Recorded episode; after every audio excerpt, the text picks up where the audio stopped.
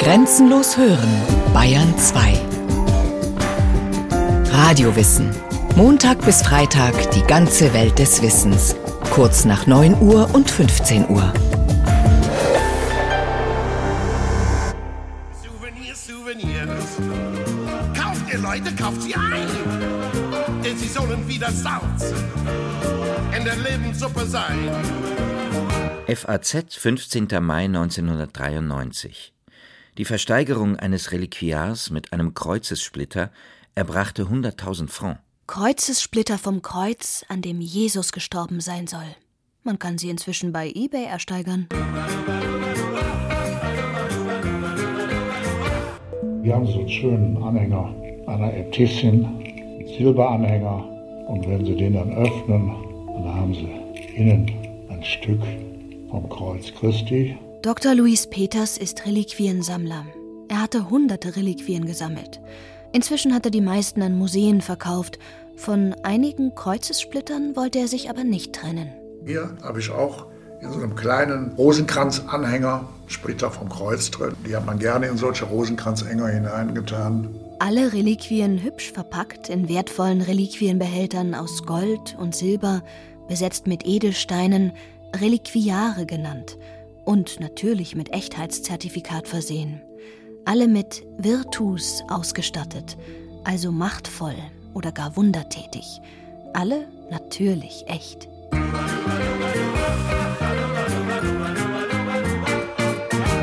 Das ist in Kreuzform, ja, ja, das hatte man am liebsten in Kreuzform, dann wurde man auch direkt daran erinnert. Ich glaube, es ist ja viel, diese Kreuzpartikelchen. Ich habe auch äh, diverse Nägel vom Kreuz.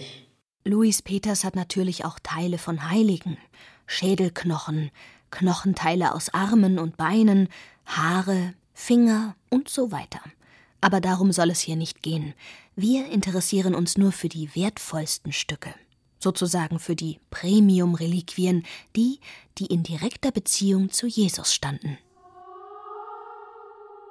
Dornen von der Dornenkrone, Windeln des Jesuskindes, Teile der Krippe, in der Jesus lag, Leichen und Schweißtücher, die Lanze, die ihn durchbohrt hat, die Säule, an der er gebunden war, als man ihn ausgepeitscht hat, die Peitsche selbst, das Blut Jesu, Fußabdrücke von ihm, die Nabelschnur Jesu, das hochheilige Präputium, seine Vorhaut, das Boot, mit dem er über den See Genezareth gepaddelt ist, Jesu Atem, der heilige Gral, die Feder des Heiligen Geistes, ein Ei von ihm, Der Heilige Geist war gelegentlich als Taube unterwegs und Tauben legen nun einmal Eier. Souvenirs, Souvenirs. Kauft ihr Leute, kauft sie ein. Und wenn Sie statt Reliquie dann mal den Begriff Andenken oder gar Souvenir verwenden, dann gehört das zum menschlichen Lebensvollzug mit dazu, dass wir uns anhand bestimmter greifbarer Objekte uns bestimmter Dinge vergewissern. Beispielsweise eben vergewissern wir uns unsere Geschichte, unsere Erinnerung, unsere Urlaubsreisen vielleicht oder Andenken an liebgewonnene Personen. Also Reliquien spielen bis in unser alltägliches Leben hinein eine Rolle. Souvenirs, Souvenirs.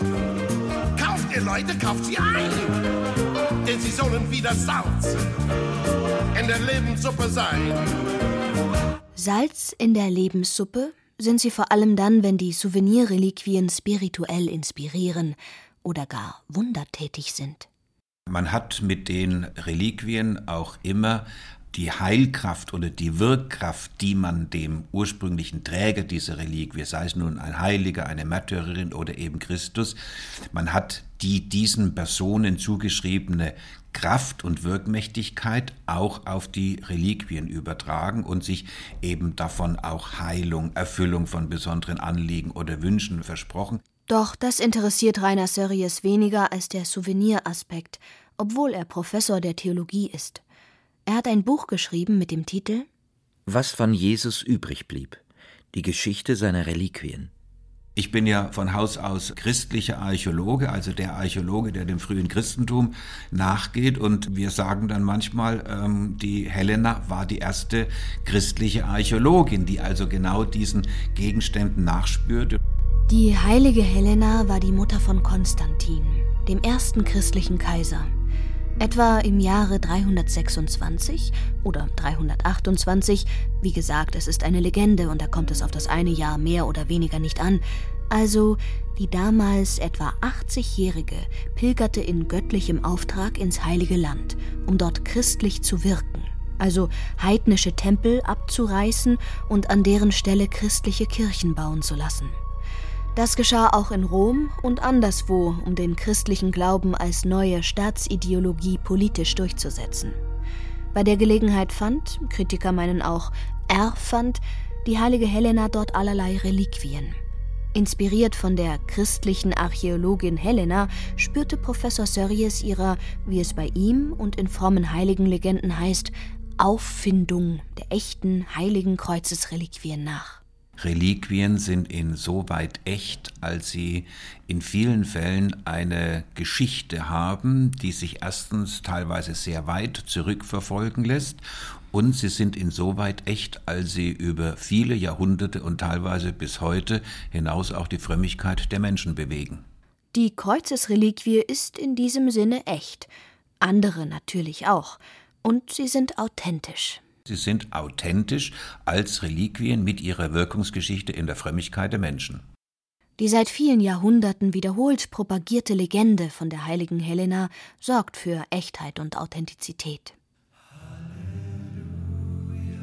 Selig Konstantin ob einer solchen Mutter, die ihrem kaiserlichen Sohne ein Mittel aus Gottes Gnadenhand verschaffte, eine große Frau, die durch ihre Auffindung des Kreuzes dem Kaiser weit mehr schenkte, als sie von ihm empfangen konnte.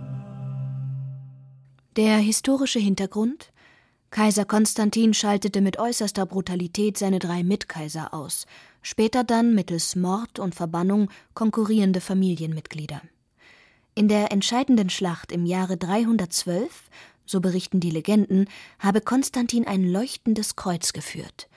Seine Mutter Helena, Geburts- und Sterbedatum und Geburtsort sind historisch nicht genau zu klären, unterstützte ihren unehelichen Sohn klug und skrupellos, wurde Herrscherin von Rom.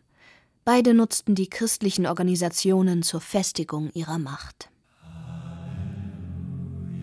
Helena begann die heiligen Orte zu besuchen. Da gab ihr der Geist ein, das Kreuzesholz aufzusuchen. Sie begab sich auf Golgatha und sprach Sieh, der Ort des Kampfes. Wo ist der Sieg? Ich suche das Panier des Kreuzes. Das erzählt der heilige Kirchenvater Ambrosius im Jahre 395 und brachte damit die Legendenbildung um die Kreuzeserhebung auf den Weg. Nun lässt sie den Boden aufgraben, das Erdreich wegnehmen da stößt sie auf drei durcheinander liegende Marterhölzer. Und sie konnte am mittleren der drei Kreuze eine Tafel mit der Aufschrift lesen: Jesus von Nazareth, König der Juden. Das Holz leuchtete, die Gnade erstrahlte.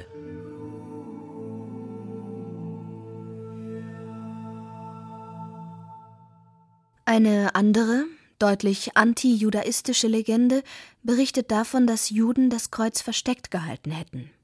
Helena habe daraufhin einen Juden namens Judas eine Woche in einem Erdloch schmachten lassen. Daraufhin habe er ihr dann gezeigt, wo die wahren Kreuze versteckt seien. Zwecks Echtheitsprüfung, so weitere Legenden, habe Helena die Kreuze auf einen Todkranken bzw. einen Toten legen lassen. Und siehe da, Beiden ging es prächtig. Ja, ist das dann ein Wunder? Wunder geschehen, ich hab's gesehen. Wunder bleiben bestehen. Wunder geschehen. Ein Wunder. Aber wundern muss man sich nicht, dass sich Wunder bei Berührungen mit Reliquien ereignen. Ich weiß, es einmal ein Wunder geschehen. Wir dürfen nicht nur an das glauben, was wir sehen. Wunder geschehen. Wunderbares ereignet sich immer wieder bei Kreuzesreliquien. Der Glaube des Wunders liebstes Kind, das Wunder des Glaubens liebstes Kind, je nachdem. Horst Herrmann, emeritierter Professor für Theologie und Soziologie, verfasste das Lexikon der kuriosesten Reliquien. Vom Atem Jesu bis zum Zahn Mohammeds. Dem Kreuz Jesu kommt darin besondere Aufmerksamkeit zu. Diese Kreuzreliquien, das Schönste, was man überhaupt vorstellen konnte, diese Kreuzesreliquien, die haben sich auch so vermehrt, dass nach einem Bon mot man aus diesen Kreuzesplittern, die auf der ganzen Welt zu finden waren, hätte mindestens eine Flotte gut ausgerüsteter Holzschiffe bauen können. Ja, ist das dann ein Wunder? Wunder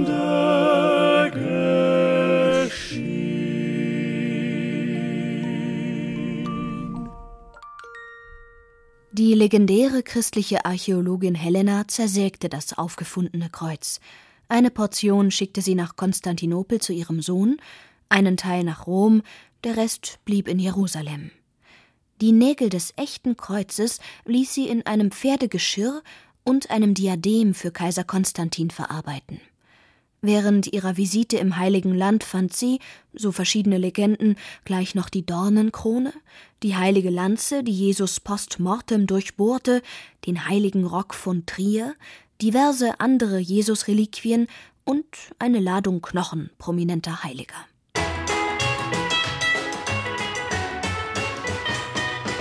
Reliquienkult ist nichts spezifisch Christliches.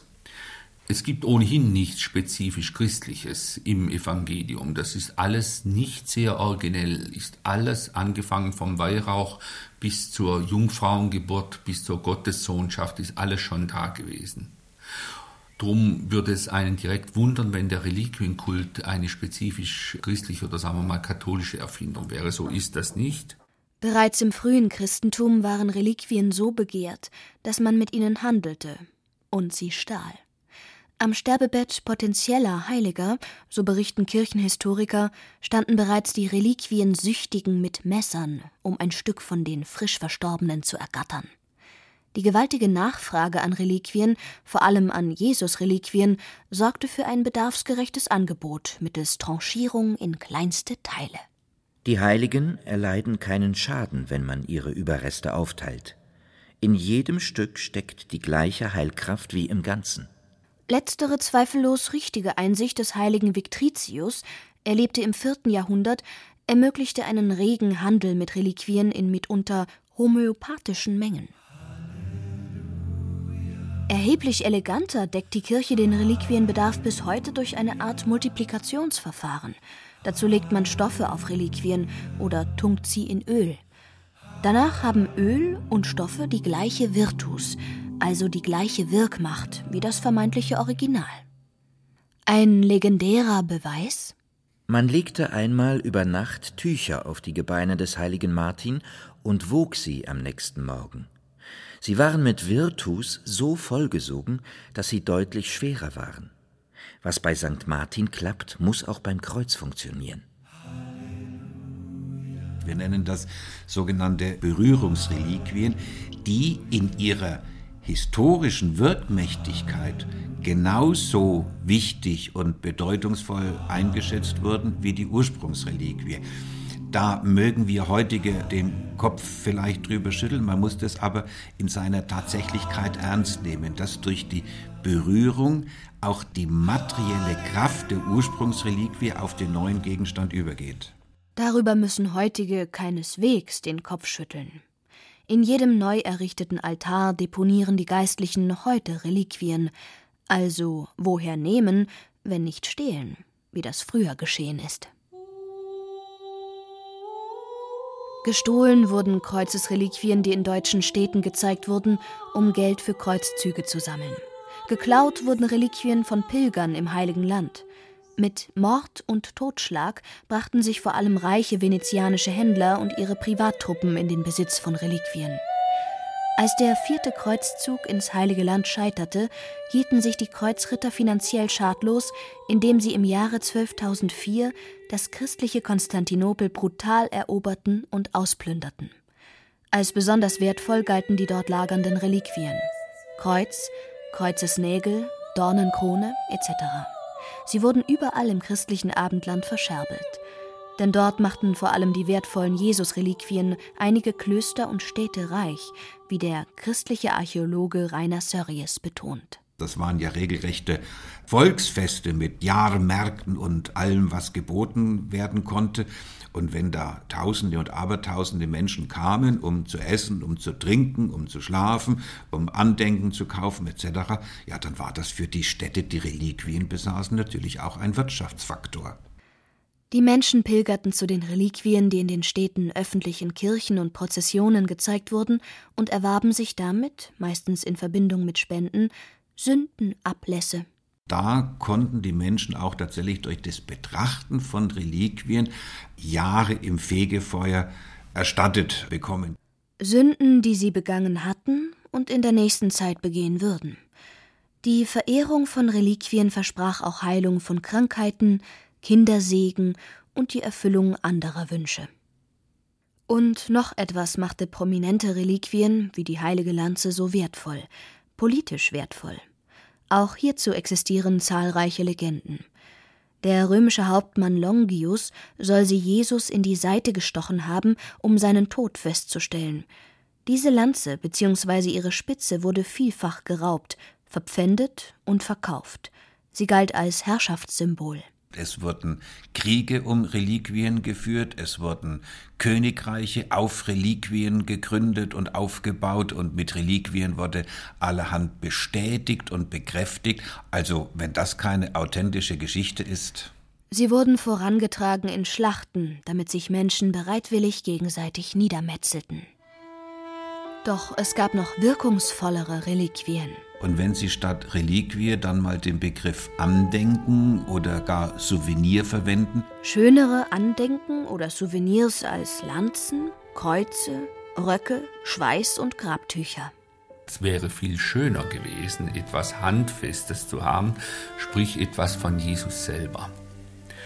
Nun ist aber theologisch so, Jesus ist ja mit Leib und Seele in den Himmel aufgefahren, also war nichts mehr da. Also musste man gucken, hat er denn nun wirklich alles mitgenommen? Und die theologische Forschung kam drauf, es gibt noch ein Stück von seinem Körper, das nicht mit in den Himmel aufgefahren sein konnte. Warum? Weil es vorher schon entfernt worden war. Bevor Sie nun lange überlegen, was das sein könnte, verrate ich es, es ist die heilige Vorhaut. Das hochheilige Präputium. Jesus war Jude. Die rituelle Entfernung der Vorhaut ist durch das Neue Testament bezeugt.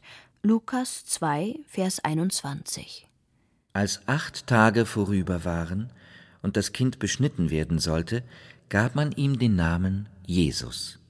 Das Präputium, ich habe ich in der Literatur gefunden, dass das Präputium hier liegen soll. In Hildesheim? Ja. Nein. Das, Gibt das sollte ich nicht? wissen. Das ist doch die Vorhaut, ne? Ja. Davon weiß ich überhaupt nichts. Aber die Vorhaut Christi haben wir nicht hier, ne? Was? Die Vorhaut Christi haben wir nicht hier. Das wäre mir aber neu. Ja, mir auch. Die Mitarbeiter und Mitarbeiterinnen des Hildesheimer Dommuseums wussten nicht, wo sie geblieben ist, obwohl Hildesheim ausdrücklich genannt wird in der theologischen Schrift von Alfons Viktor Müller. Die hochheilige Vorhaut Christi. Im Kult und in der Theologie der Papstkirche. Erschienen 1907. Um 1900 untersagte der damalige Papst die Verehrung und die Diskussionen um Jesu Vorhaut. Bis dahin fragten sich Theologen, ob Jesus bei seiner im Dogma festgelegten ganzkörperlichen Himmelfahrt das Stückchen wieder angewachsen ist. Doch das warf wieder neue Probleme auf. Die Vorhaut eines Mannes ist größer als die eines Babys. Diskutiert wurde auch, ob bei der heiligen Kommunion des Leibes Christi diese nun mit oder ohne Vorhaut erfolgt. Schlimm wäre es nicht, nur eine Vorhaut zu verehren. Schlimm war, dass es in Europa, die Schätzungen gehen auseinander, wir wollen mal sagen, ein gutes Dutzend solcher Vorhäute gab, die alle eifersüchtig gegeneinander verteidigt wurden. Jeder wollte die richtige haben. Im 15. Jahrhundert wurden in Antwerpen zu Ehren der hochheiligen Vorhaut wöchentlich Hochämter zelebriert. Einmal im Jahr trug man sie, wie es in zeitgenössischen Berichten heißt, im Triumph durch die Straßen. Es gab sogar Präputium, also Vorhautkapläne. Bis ins 19. Jahrhundert feierten fromme Katholiken die Vorhaut, etwa der Jesuit Salmeron. Jesus schickt seinen Bräuten den fleischlichen Ring des höchst kostbaren Präputiums. Der Hersteller ist der Heilige Geist. Seine Werkstätte ist Marias reinster Schoß. Das Ringlein ist weich. Die heilige Katharina von Siena, eine Braut Jesu, trug die Vorhaut unsichtbar am Finger. Mein süßer, geliebtester Jüngling Jesu. Sie wälzte sich, so Augenzeugen, ekstatisch am Boden und genoss seine spirituellen Umarmungen mit der unsichtbaren Vorhaut am Finger. Ja, ist das dann ein Wunder? Natürlich hat die Reliquienverehrung im Lauf ihrer Geschichte auch Dimensionen angenommen, wo wir vielleicht als Menschen des 21. Jahrhunderts nur den Kopf schütteln. Andererseits, meint der christliche Archäologe Professor Rainer Sörries, man muss mit Reliquienverehrung keine Schwierigkeiten haben, wenn man sich darüber bewusst ist, was man damit meint. Dass sie nämlich Erinnerungsstücke sind. Souvenirs, Souvenirs. Kauft ihr Leute, kauft sie ein. Denn sie sollen wieder Salz in der Lebenssuppe sein. Souvenirs, die allerdings manchmal verloren gehen. Nicht nur in Hildesheim. Das Präputium suchen wir. Die Vorhaut Jesu, die soll hier gelagert sein. Oh. Hast du was davon gehört? Nein, ich kenne viele, so bestimmt italienische Kirchen, da wo das angeblich sein soll. Ja, das, ich meine, wenn man diese Geschichte dann ernst nimmt, dann muss diese Vorhaut auch mit auferstanden sein. Und. Ähm, Was? Nö. Nö. Dann müsste ja jeder Fingernagel, den ich abgeschnitten habe. Auch mit hoch. Das kann sein. Wenn man diese Vorstellung hat, dass er auferstanden ist, dann ist er ganz auferstanden. Samt Nabelschnur. Ja, die wird ja auch verehrt irgendwo. Ja, eben. Ja, eben. Ich habe bisher mal gedacht, Vorhaut ist schon, kann man sich schon noch vorstellen. Sie lassen alle mal was liegen, die Großen dieser Welt. Und das sind die Souvenirs, an die man überall hält.